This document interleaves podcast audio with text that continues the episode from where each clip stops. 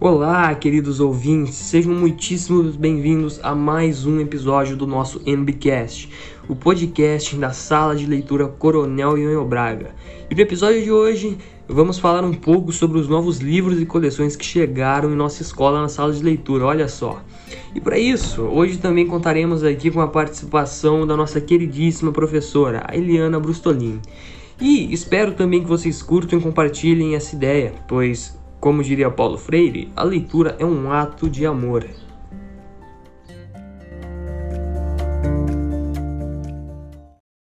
Olá, Matheus. Olá a todos. Desde já agradeço ao convite uh, para falar de uma das minhas grandes paixões, que é a sala de leitura.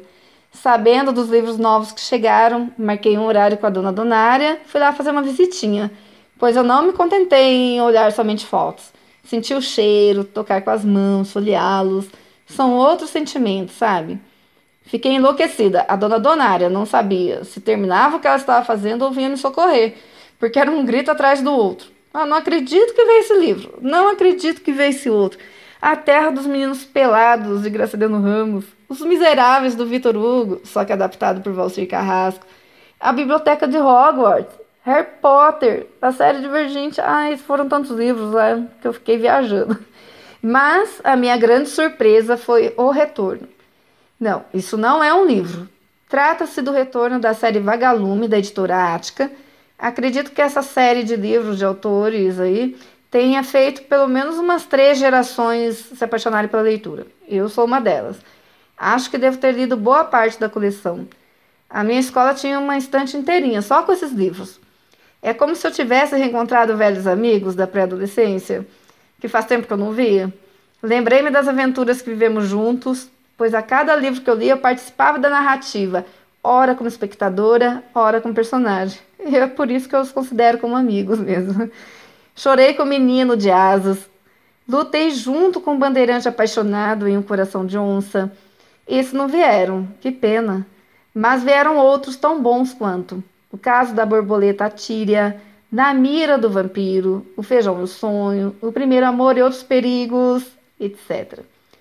Ah, são livros emocionantes. Há suspense, mistério, ficção científica, investigação policial, aventura, romance, tem para todos os gostos. Tem aqueles que são os preferidos da galerinha. A Turma da Rua 15 é um deles. Imagine que um de seus amigos some misteriosamente.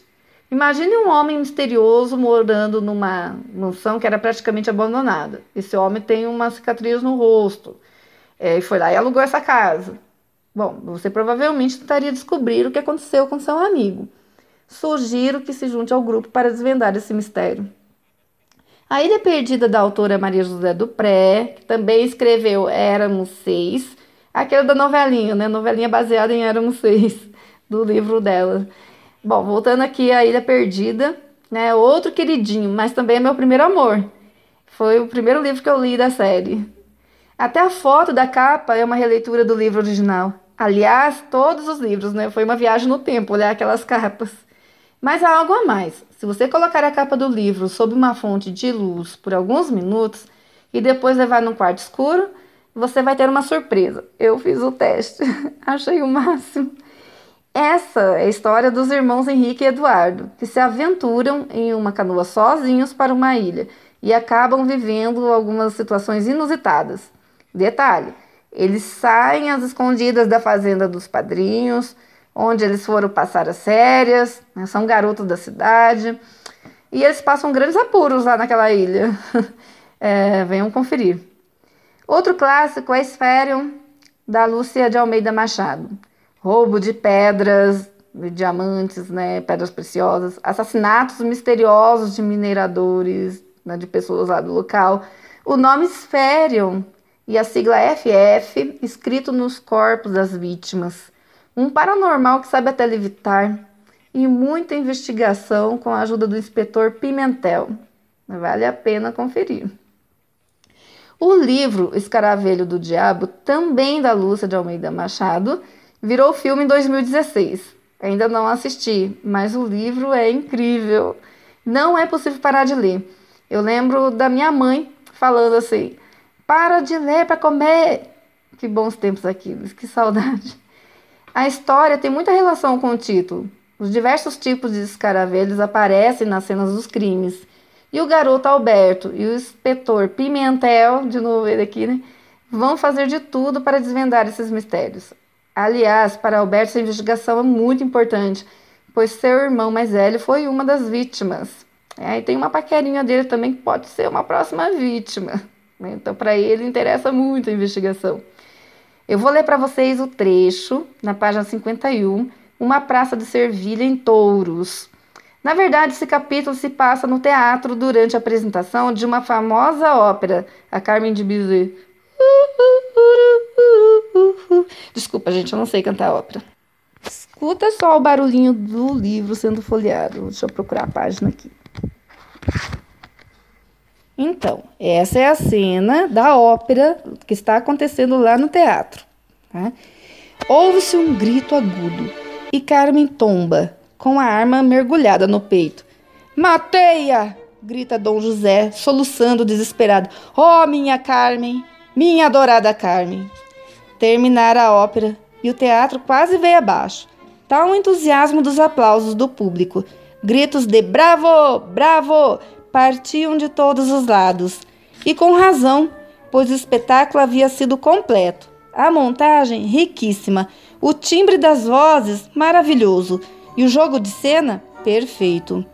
A cortina desceu e ergueu-se outra vez, a fim de que os artistas pudessem agradecer as ovações da plateia.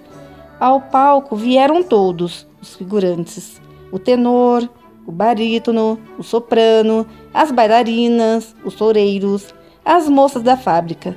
Os aplausos continuavam e os artistas, com sorrisos e curvaturas, agradeciam. Carmen, entretanto, continuava caída no chão. Vamos, Fernanda, levante-se, disse-lhe o tenor. A moça continuou deitada. Estava morta. E agora?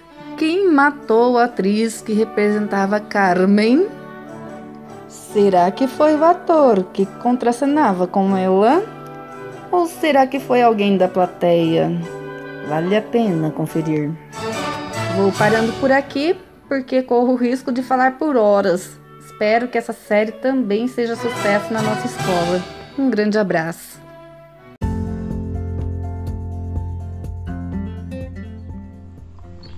Bom, então agradecemos aqui a nossa professora Eliana.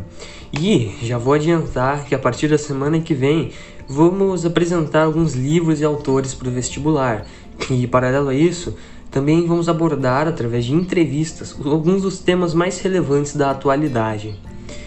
E bom, queridos ouvintes, agradeço a presença de vocês aqui novamente hoje conosco. E lembre-se que aqui vocês acham conteúdo de qualidade na nossa leitura comentada e explicada. Até mais!